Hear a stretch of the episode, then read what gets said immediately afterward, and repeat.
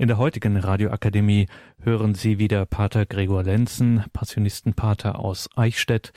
Im Rahmen der spirituellen Theologie spricht er über die Quellen christlicher Spiritualität, heute im zweiten Teil die Kirchenväter. Ein Kirchenvater gehört in die nachapostolische Zeit, also unmittelbar in die Zeit nach den Aposteln. Er ist also ein christlicher Autor, sagen wir mal, der ersten acht Jahrhunderte nach Christus. Ähm, der, als letzter Kirchenvater wird in der Regel Johannes von Damaskus im achten Jahrhundert bezeichnet. Und äh, diese Kirchenväter haben eine besondere Autorität, weil sie einfach auch noch so in der Nähe der apostolischen Zeit stehen. Ähm, es sind Autoren, die nicht mehr selbst am Schreiben neutestamentlicher oder urchristlicher Schriften beteiligt waren, sondern begonnen hatten, diese Schriften zu kommentieren, also über die Evangelien, über die Paulusbriefe und so weiter zu schreiben. Das Ende dieser Epoche fällt dann mit der Spätantike zusammen. Wie gesagt, achtes Jahrhundert. Die Kirchenväter werden danach selber zu einer literarischen Quelle und zur Autorität theologischer Entscheidungsfindung. Es gibt im Abendland vier besonders große Kirchenväter, die also eine besonders große Autorität genießen. Das sind ähm, Ambrosius, Hieronymus, Augustinus und Gregor der Große. Und im Osten, im Orient sind dies Athanasius, Basilius, Gregor von Nazians und Johannes Chrysostomus.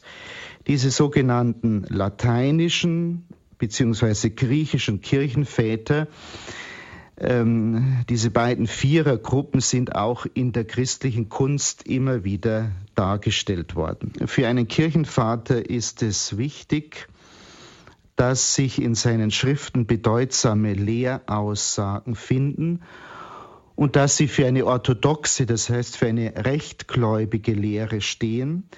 Außerdem müssen sie auch einen hohen Grad von Heiligkeit besitzen. Die meisten dieser sogenannten Kirchenväter sind heilig gesprochen worden. Und was an ihnen weiterhin noch auffällt, ist eine herausragende Bildung. Das sind alles Kriterien, ähm, die gegeben sein müssen, um von einem Kirchenvater sprechen zu können. Ja, äh, verehrte Hörerinnen und Hörer, in meinen Ausführungen über die Spiritualität der Kirchenväter werde ich mich heute vor allem auf ein klassisches Werk beziehen. Das ist die Aszese und Mystik in der Väterzeit, ein Abriss der frühchristlichen Spiritualität, geschrieben von Marcel Villiers und überarbeitet, später neu bearbeitet von Karl Rahner. Dies ist ein klassischer Überblick über diese Periode der Kirchenväterzeit in der, in der Kirchengeschichte. Und aus diesem Werk werde ich jetzt immer wieder zitieren. Ich greife aus dieser Darstellung vor allen Dingen drei wichtige Kapitel heraus, die diese frühchristliche Spiritualität äh, besonders beschreiben. Da geht es zunächst einmal um den Stellenwert und die Spiritualität des Martyriums, des christlichen Martyriums. Dann zum Zweiten um die Bedeutung der Jungfräulichkeit, des jungfräulichen Lebens. Und als Drittes um das Gebet, um die damals gepflegten Formen des Gebetes in dieser frühchristlichen Zeit. Beginnen wir also mit dem Martyrium. Was ist der Märtyrer anderes, schreibt Victoritius von Rouen in seinem Büchlein vom Lob der Heiligen, als ein Nachahmer Christi.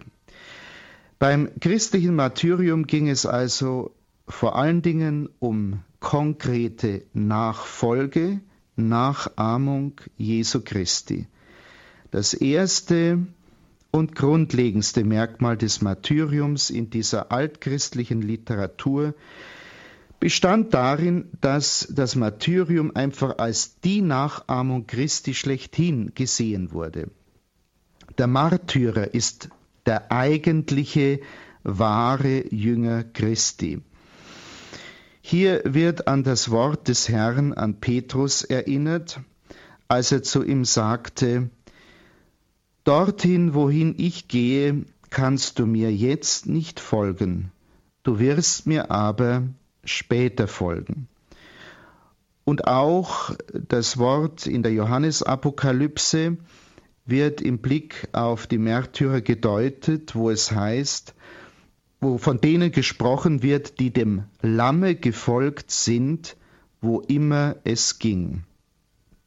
Also diese Nachfolge Jesu bis in das Leiden, bis in den Tod hinein. Das ist die tiefste Nachahmung, die möglich war. Der große Märtyrerbischof von Antiochien, der heilige Ignatius, schrieb in diesem Zusammenhang einmal an die Magnesier, wenn wir nicht ganz bereit sind, mit Jesu Hilfe zum Tod zu eilen, um seine Passion nachzuahmen, dann ist sein Leben nicht in uns. Und für den Märtyrer Polycarp von Smyrna, den Empfänger eines der Ignatiusbriefe, sind die Märtyrer die Nachbilder der wahren Liebe. Und er selber ist diesen Weg der Liebe bis zum letzten gegangen. Und der Verfasser seiner, seiner Biografie von Polycarp von Smyrna schreibt, wir beten Christus als den Sohn Gottes an, aber wir verehren auch mit vollem Recht die Märtyrer als Jünger und Nachahmer des Herrn. Und so hat sich in dieser Frühzeit der Kirche ein wahrer Märtyrerkult entwickelt. Die ersten drei Jahrhunderte der Kirche, könnte man sagen, sind erfüllt von den immer gleichen, unablässig wiederholten Versicherungen, wie wir sie zum Beispiel beim Tertullian, bei Tertullian finden, wenn er zu den Christen von Karthago sagt, es genüge für ihre Glorie, sich anzugleichen an das Leiden ihres Herrn und Meisters Jesus Christus. Origenes wiederum nennt die Märtyrer Nachahmer Gottes und Christi. Und noch Gregor der Große wird sagen, dass Christus dann wahrhaftig Opfergabe für uns sein wird, wenn wir für ihn Opfergabe werden. Und es wurde damals auch klar die Beziehung zwischen dem Martyrium, und der heiligsten Eucharistie gesehen. Das eucharistische Opfer ist also die Fortsetzung des Opfers von Calvaria, des Opfers Jesu am Kreuz, und das Martyrium der Christen wiederum ein Nachbild des Todes Christi. Noch Richard von St. Victor sagt in seinem Hohelied-Kommentar, Christus ist die Quelle des Martyriums. Mit ihm vor allem hat das Martyrium begonnen. Und von ihm empfingen die Gläubigen die Kraft, das Martyrium zu erleiden. Auch nach den großen Verfolgungen in der Geschichte der Christenheit hörte das Martyrium nicht auf, als erhabenste Form der Nachfolge Christi zu gelten. Leo der Große umschreibt diese Nachahmung Christi im Martyrium folgendermaßen Die Märtyrer kommen unserem Herrn, der für alle Menschen gestorben ist, sowohl darin nahe, dass sie seine Liebe nachbilden, als auch darin, dass sie ihm in ihrem Leiden gleichen.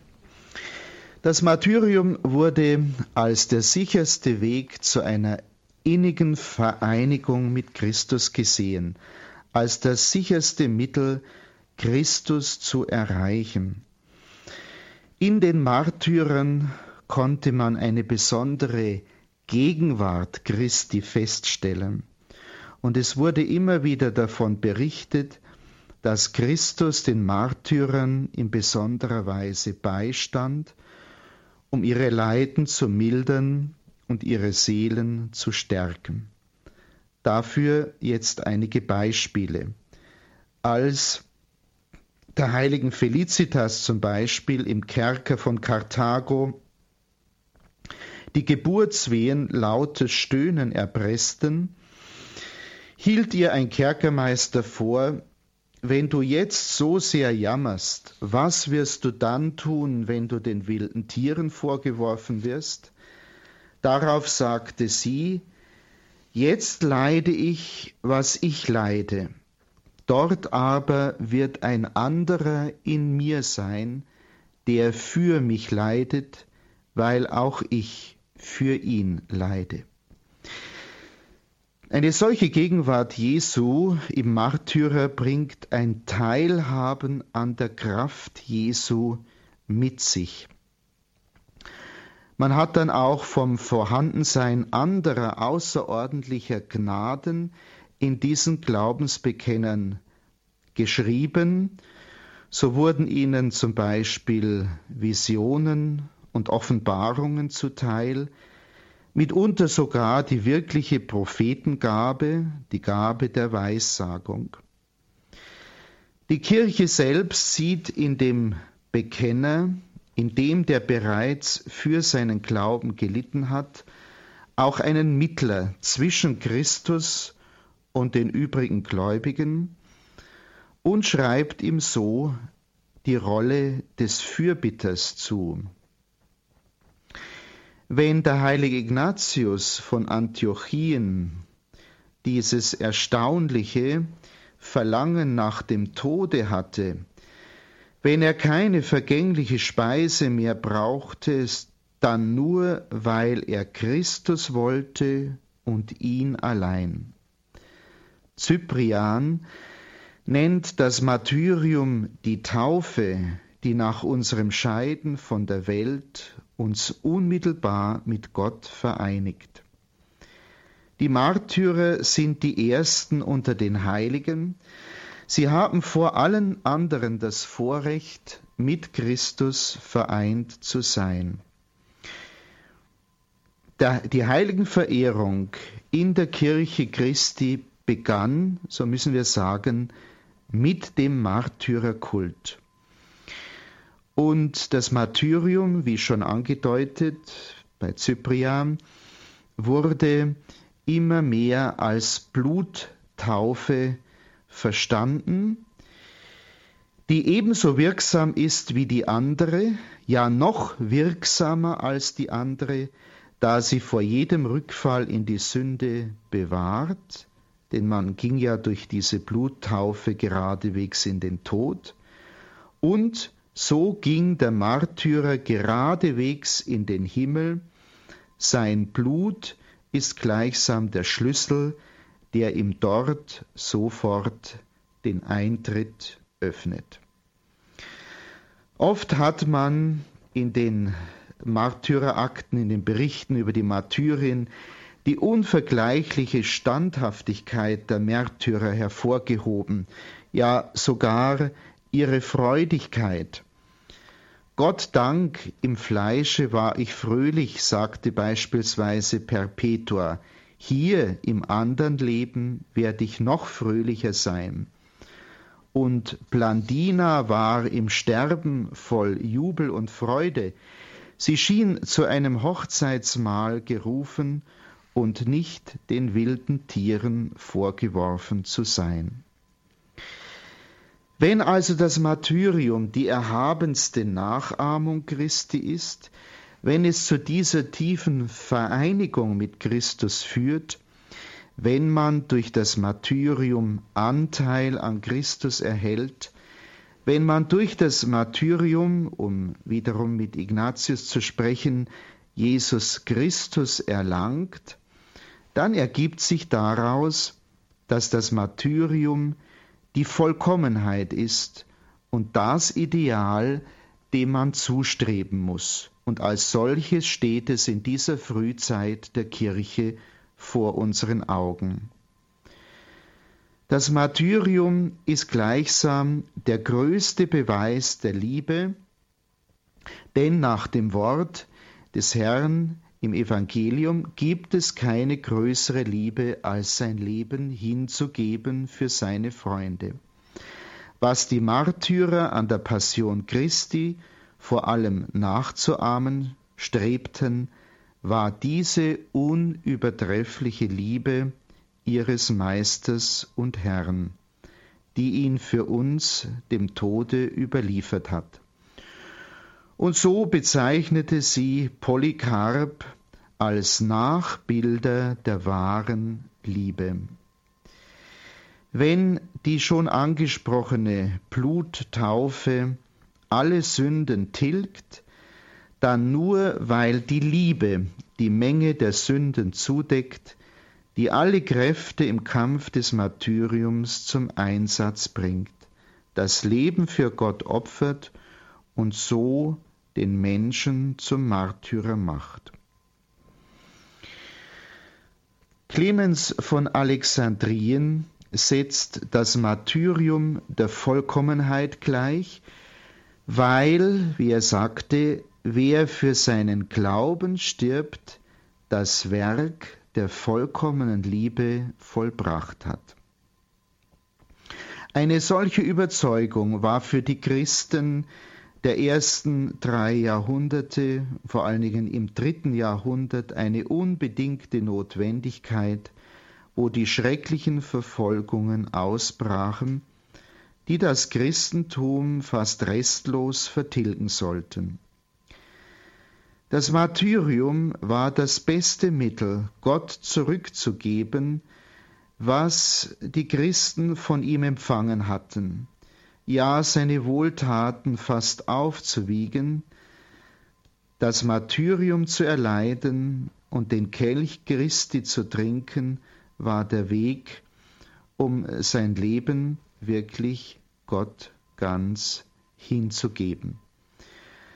So aufgefasst weckte das Martyrium natürlich das Verlangen großmütiger Seelen, die sich ganz geben wollten, und das in einem Maße, dass die Begeisterung jener, die sich opfern wollten, öfters gedämpft werden musste.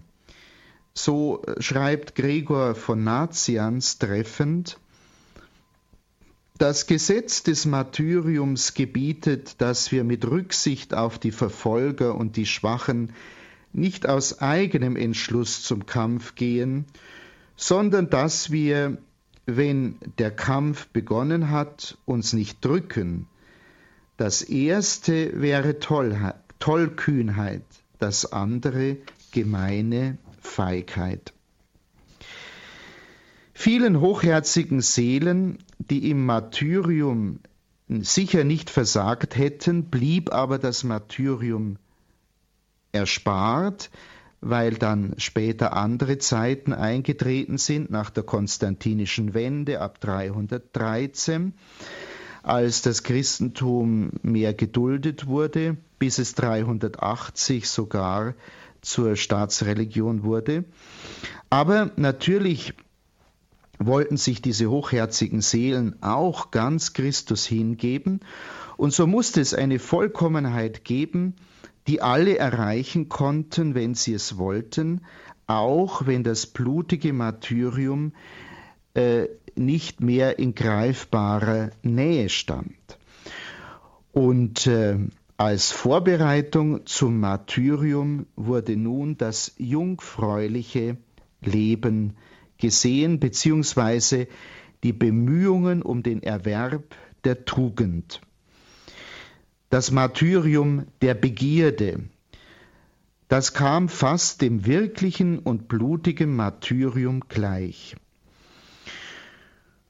So schreibt Origenes in einer Predigt, Gott gibt ohne Aufschub den Siegespreis. Zur Zeit der Verfolgung krönt er den Kämpfer. Zur Zeit des Friedens verdient das Gewissen die Krone. Auch der Friede hatte also seine Märtyrerkrone, auch der Friede hat sein Martyrium in der Form des jungfräulichen Lebens. Auch der Einsatz für andere, zum Beispiel der Tod jener Christen, die sich hochherzig dem Dienst der Pestkranken geweiht hatten, kam fast dem Martyrium gleich. Und dann war es zum Beispiel Methodius von Philippi, der die Jungfräulichkeit mit dem Martyrium verglich. Die Jungfrauen, so schrieb er, waren Märtyrer, nicht weil sie körperliche Qualen in einer kurzen Zeitspanne erduldet haben, sondern weil sie den Mut hatten, ihr ganzes Leben hindurch das wahrhaft olympische Ringen um die Keuschheit in Geduld durchzuhalten.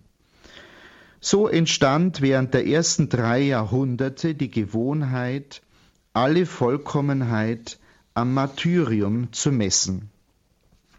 Selbst nach der Befreiungstat Konstantins im Jahre 313 ist das Martyrium das Maß der Frömmigkeit.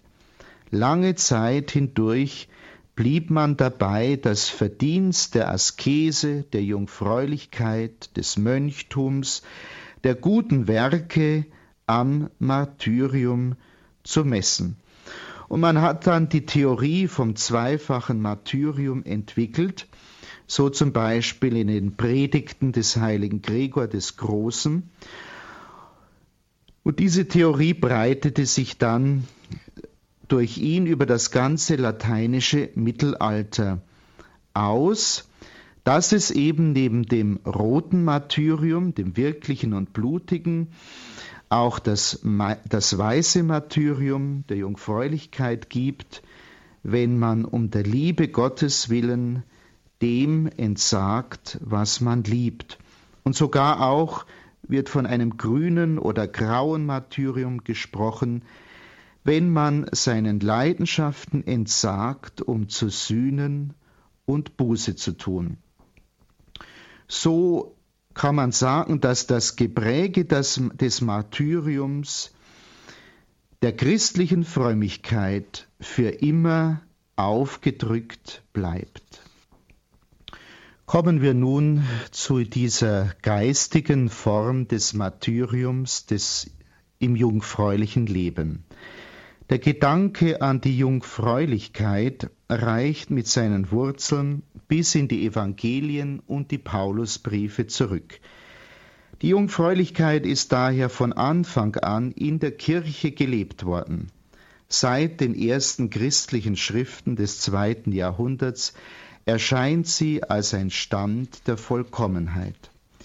Was die Jungfräulichkeit und das jungfräuliche Leben anbelangt, sind wir besser unterrichtet über die Frauen als über die Männer.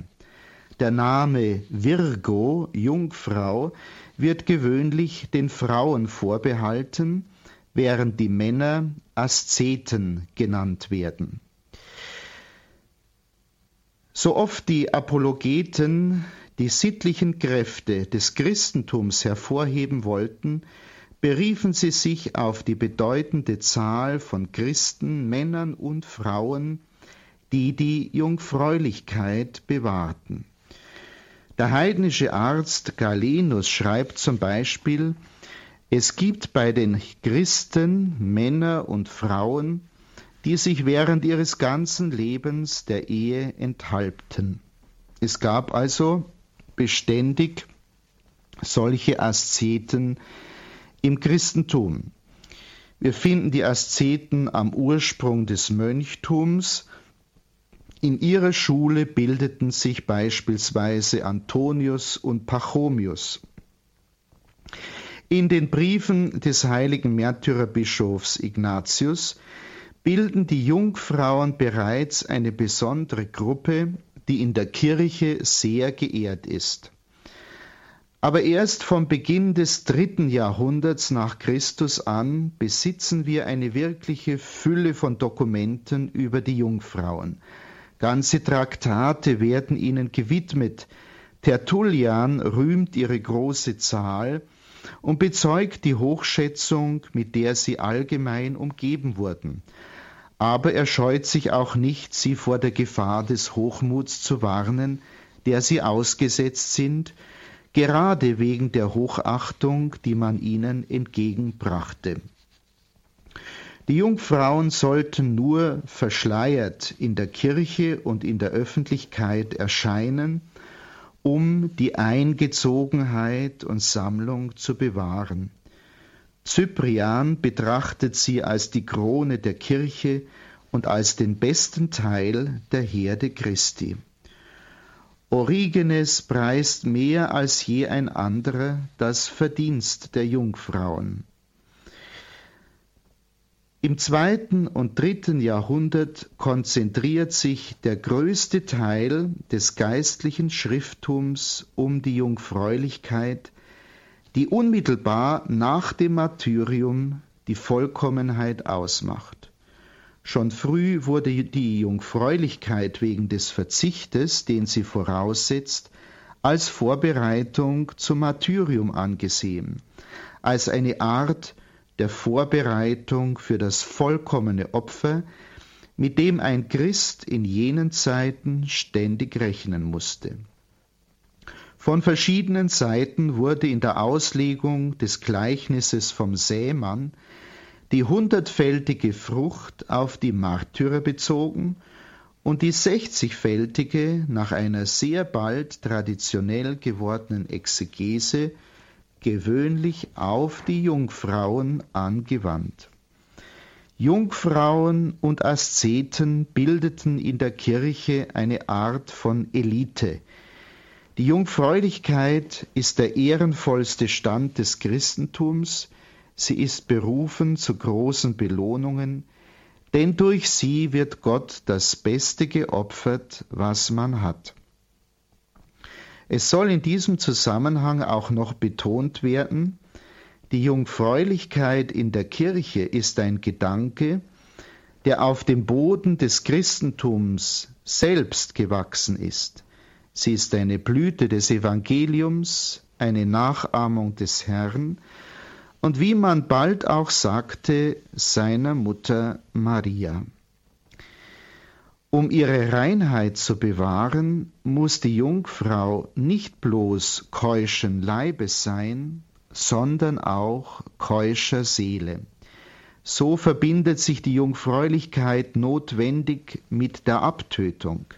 Enthaltung von Fleisch und Wein wurde nahegelegt, das Fasten angeraten, wenn die Jungfrauen auch nicht auf ihre Güter verzichteten, da sie ja aus ihnen ihren Unterhalt bestreiten mussten, so kommt die Vollkommenheit doch um eine gewisse Verachtung der Reichtümer nicht herum.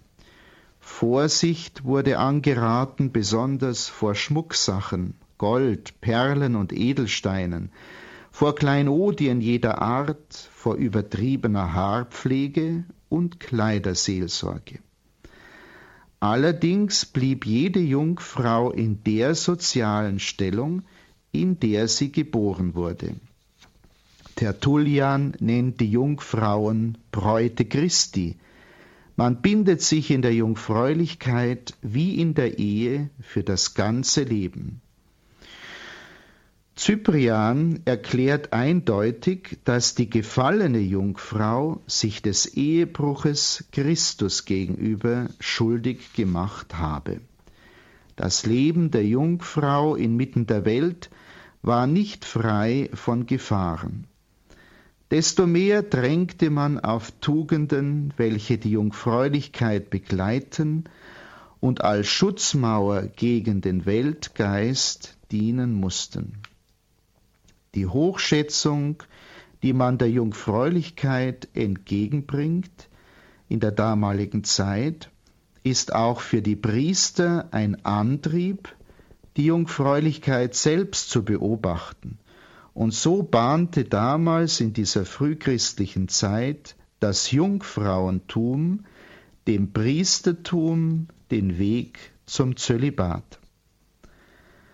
Auch als es dann schon Mönche gab, setzten die Aszeten und Jungfrauen, wie wir sie während der ersten drei Jahrhunderte kennengelernt haben, ihr Leben mitten unter den Gläubigen fort. Es gab keinen Zweifel, dass es eine ziemlich große Anzahl von Jungfrauen damals gab, die in ihrer Familie lebte, mitten unter der christlichen Gemeinde selbst. Aber auch solche, die in Gemeinschaft lebten. Gregor von Nazians unterscheidet eben solche, die gemeinsam leben und solche, die in der Welt leben und ihren Eltern beistehen. Noch zu Anfang des siebten Jahrhunderts spricht Gregor der Große von Jungfrauen, die in kleinen Gruppen zu zweit oder dritt beisammen leben oder auch im Elternhaus bleiben, wie es seine drei Tanten getan hatten. Das Schrifttum über die Jungfräulichkeit bleibt auch im vierten Jahrhundert sehr ausgedehnt. An erster Stelle müssen wir hier die Abhandlung über die Jungfräulichkeit erwähnen, die sich unter den Werken des heiligen Athanasius findet. Oftmals berichtet er in seinen Werken, wie viel die rechtgläubigen Jungfrauen von der Grausamkeit der Arianer erdulden mussten. Eine der ersten Schriften Gregors von Nyssa ist ebenfalls eine Abhandlung über die Jungfräulichkeit. Und der Apostel der Jungfräulichkeit im Osten ist vor allen anderen Johannes Chrysostomus. Im Abendland dagegen ist der Lehrer der Jungfräulichkeit ohne Widerspruch der große Bischof von Mailand, der heilige Ambrosius. Er sagte einmal im Blick auf die äh, vielen Jungfrauenweihen, die er gespendet hat, dass man äh, es den Jungfrauen nicht wehren sollte, er sagte, wenn eure Töchter ihre Liebe einem Menschen schenken wollten, könnten sie Kraft des Gesetzes nach Belieben einen erwählen. Und wenn sie frei sind, sich einen Mann zu wählen, sollten sie dann nicht frei sein, Gott zu erwählen? Auch Hieronymus nimmt sehr energisch die Jungfräulichkeit in Schutz. Nach dem vierten Jahrhundert allerdings gewinnt das Ordensleben deutlich das Übergewicht über das vereinzelte Jungfrauentum. Wir können leicht die Hauptzüge des Lebens der Jungfrauen nachzeichnen, denn wir finden sie in ungezählten Werken der Väter. Je weiter man sich von dem Heldenzeitalter der Verfolgungen entfernt, desto mehr wird die Jungfräulichkeit dem Martyrium gleichgestellt. Die hundertfältige Frucht im Gleichnis des Herrn wird bald ebenso gut auf die Jungfrauen wie auf die Märtyrer angewandt. Nach Hieronymus ist die Jungfräulichkeit ein Christus dargebrachtes Ganzopfer. Und welche Ehren erweist man den Jungfrauen? Sie sind in den Listen der Kirche unmittelbar hinter dem Klerus aufgezeichnet. In den Kirchen wurden ihnen vielfach eigene, von einem Geländer umschlossene Plätze reserviert. Das Leben der Jungfräulichkeit wurde namentlich vom heiligen Ambrosius mit der ewigen Jungfräulichkeit Mariens in Verbindung gebracht. Er sagte, Wohl meinen manche, die Welt werde wegen der vielen Jungfrauenweihen aussterben. Tatsache ist, dass dort, wo wenig Jungfrauen sind, es noch weniger Geburten gibt, und dort, wo man sie achtet und pflegt, ist auch die Volksvermehrung größer. Ein interessanter Aspekt, den Ambrosius hier bringt, die Verbindung zwischen der Hochschätzung der Jungfräulichkeit und der Hochschätzung und Fruchtbarkeit der Ehe. Soweit über die Jungfrauen und ihre Stellung, ihre Stellung damals im Leben der frühen Kirche. Das Leben einer Jungfrau war gedacht als ein harter Beruf, als unerbittlicher Kampf gegen sich selbst, als ununterbrochen angespanntes Bemühen, kurz als der Inbegriff aller Tugenden, die zur Vollkommenheit gehören. Darum wird auch immer wieder auf das Pauluswort hingewiesen, dass neben der Unversehrtheit des Leibes auch die Keuschheit der Seele fordert. Darum wird Nachdruck gelegt auf das Gebet und die Tugendübung, die notwendige Begleitung der Liebe, die ausharren will. Unter den Ratschlägen, die man den Jungfrauen für ihre persönliche Lebensführung gab, war auch die Ermahnung, die heilige Schrift zu lesen.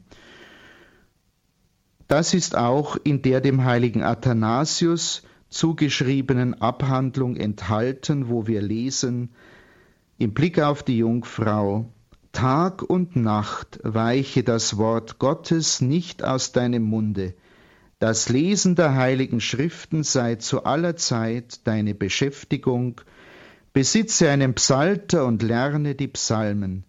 Wenn die Sonne aufgeht, finde sie die Bibel in deinen Händen. Liebe Hörerinnen und Hörer, wir kommen noch kurz zum dritten Bereich, den ich Ihnen heute im Zusammenhang mit der frühchristlichen Spiritualität der Väter vorstellen wollte, das Gebet. Unmittelbar von der Schrift selbst angeregt sind die Vaterunser Kommentare, die wir in einer großen Häufigkeit und Dichte in dieser Periode vorfinden. Entweder in Form von Abhandlungen oder von vor dem Volk gehaltenen Predigten. Das Vaterunser ist ja der biblische Text, der am frühesten und am häufigsten kommentiert wurde. Zunächst bemühte man sich um die Erklärung der Worte des Herrn selbst, dann aber beschäftigte man sich auch mit der Notwendigkeit, den Umständen, Bedingungen, Ausdrucksformen, mit Haltung, Zeit, Stunde, Ort und manchmal auch mit den Wirkungen des Gebetes im Allgemeinen. Bei diesen Vaterunser Erklärungen der Väter beschäftigte man sich vor allem zunächst mit dem mündlichen Gebet. Gern und eindringlich betonte man in diesen Erklärungen die Güte Gottes als des Vaters, die Nachahmung des betenden Erlösers und das Wirken des Heiligen Geistes in der Seele des betenden Gerechten. Aber schon bei Origenes in seiner Schrift vom Gebet im Jahre 333 oder 34 finden wir eine Andeutung des inneren Gebetes, in dem das Licht in dem Verstand des Betenden aufleuchtet. Und wir hören überrascht in dieser Frühzeit schon die fast wie ein Gebot klingende Empfehlung, Gott nur um die geistlichen Güter der Seele zu bitten, in Übereinstimmung mit einem Spruch, wonach es hieß, er bittet euch die großen Dinge und die kleinen werden euch obendrein hinzugegeben werden. Bittet um die himmlischen Dinge und alles, was irdisch ist, wird euch drein gegeben werden. Neben diesen Vaterunser Erklärungen und Hinführungen zum Gebet ähm, sticht besonders auch die Andacht zum Kreuz in dieser frühchristlichen Zeit hervor. Die Christen der ersten Jahrhunderte hatten eine innige Andacht zum Kreuz und zur Passion Christi. Das echte Kreuz Christi wurde bald nach seiner Auffindung Gegenstand einer großen Verehrung. Kreuzpartikel, Kreuzreliquien machten überall die Runde. Ja, schon um 350 waren nach dem Zeugnis Cyrills von Jerusalem Kreuzpartikel auf der ganzen Welt verbreitet. Kirchen wurden dem wahren Kreuz Christi geweiht. Und auch die einzelnen Abschnitte der christlichen Gebetszeiten, das Stundengebet, wurde mit den einzelnen Abschnitten der Passion Christi in Verbindung gebracht zur dritten Stunde, zur sechsten Stunde, zur neunten Stunde um Mitternacht. Das ganze Mönchsleben betrachtete man als eine besondere Weihe an das Leiden Christi. Die Mönche verstanden sich als Nachfolger der Märtyrer und Cassian sagte, sie wollten lebendige Kruzifixe sein. Im vierten Jahrhundert, das haben wir schon angeführt, kommt die Lehre von der zweiten Taufe auf, als die man die Mönchsprofess betrachtete. Taufe und Mönchsprofess sind beides Formen eines Begrabenwerden mit Christus und damit eines Anteilnehmens an seinem Leiden, an seiner Passion. Die Verehrung des wahren Kreuzes Christi brachte auch eine vermehrte Pilgerschaft ins heilige Land mit sich. Vor allem im vierten Jahrhundert Sofort nach dem Friedensedikt begann ein Strom von Pilgerzügen aus der ganzen Welt, sich nach Jerusalem und Bethlehem zu richten.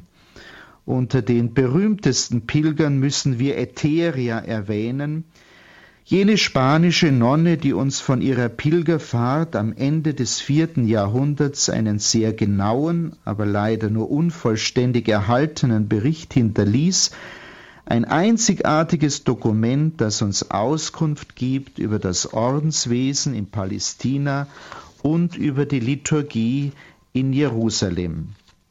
Viele dieser Heiliglandpilger, die auch die Klöster dort in Palästina bevölkerten, kannten keine heißere Sehnsucht, als dort zu leben und zu sterben, wo Jesus gelebt hatte und gestorben war. Eine weitere Frömmigkeitsform war dann die Verehrung des Namens Jesu. Die Verehrung der ersten Christen für den Namen Jesus war groß. Die Anrufung des Jesusnamens wurde sehr rasch Gewohnheit und Brauch der Gläubigen. So schreibt Origenes, noch immer beseitigt der Name Jesus bei den Menschen Zerrüttung des Verstandes und Besessenheit und heilt Krankheiten.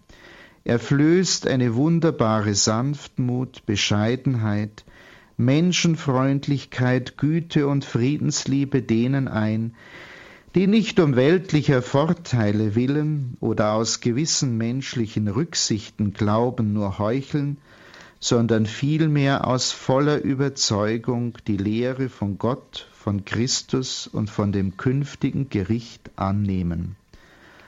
Antonius, Hilarion und viele andere heilten im Namen Jesu die Krankheiten. Und wie oft trieben die Wüstenväter den Dämon in die Flucht, indem sie den Namen Jesu anriefen. Bei einer ganzen Reihe alter geistlicher Lehrer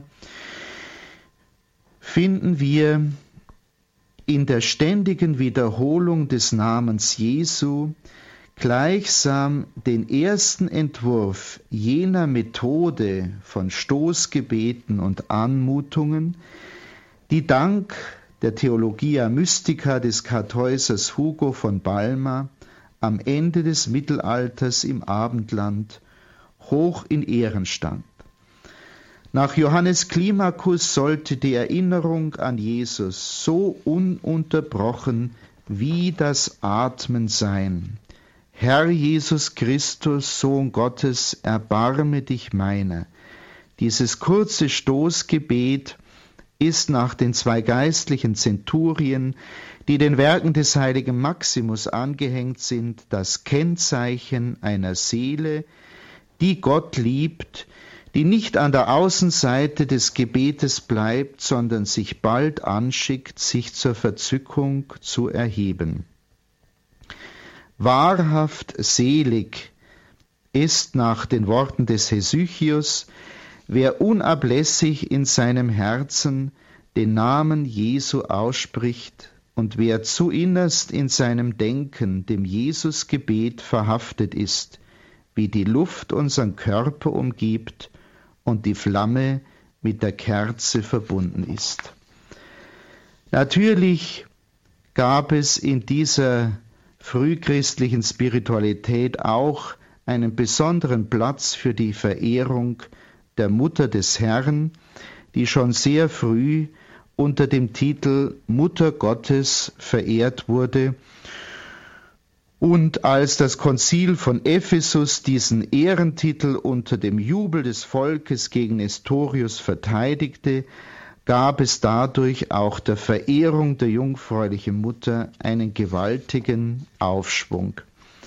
Es gäbe jetzt noch vieles zu sagen, auch über die Heiligenverehrung, die mit dem Märtyrerkult begonnen hat, und über manch andere Frömmigkeitsform in dieser so wichtigen Epoche der Kirchengeschichte, doch dafür ist jetzt nicht mehr der zeitliche Rahmen. Ich schließe hiermit mit diesen Worten ab.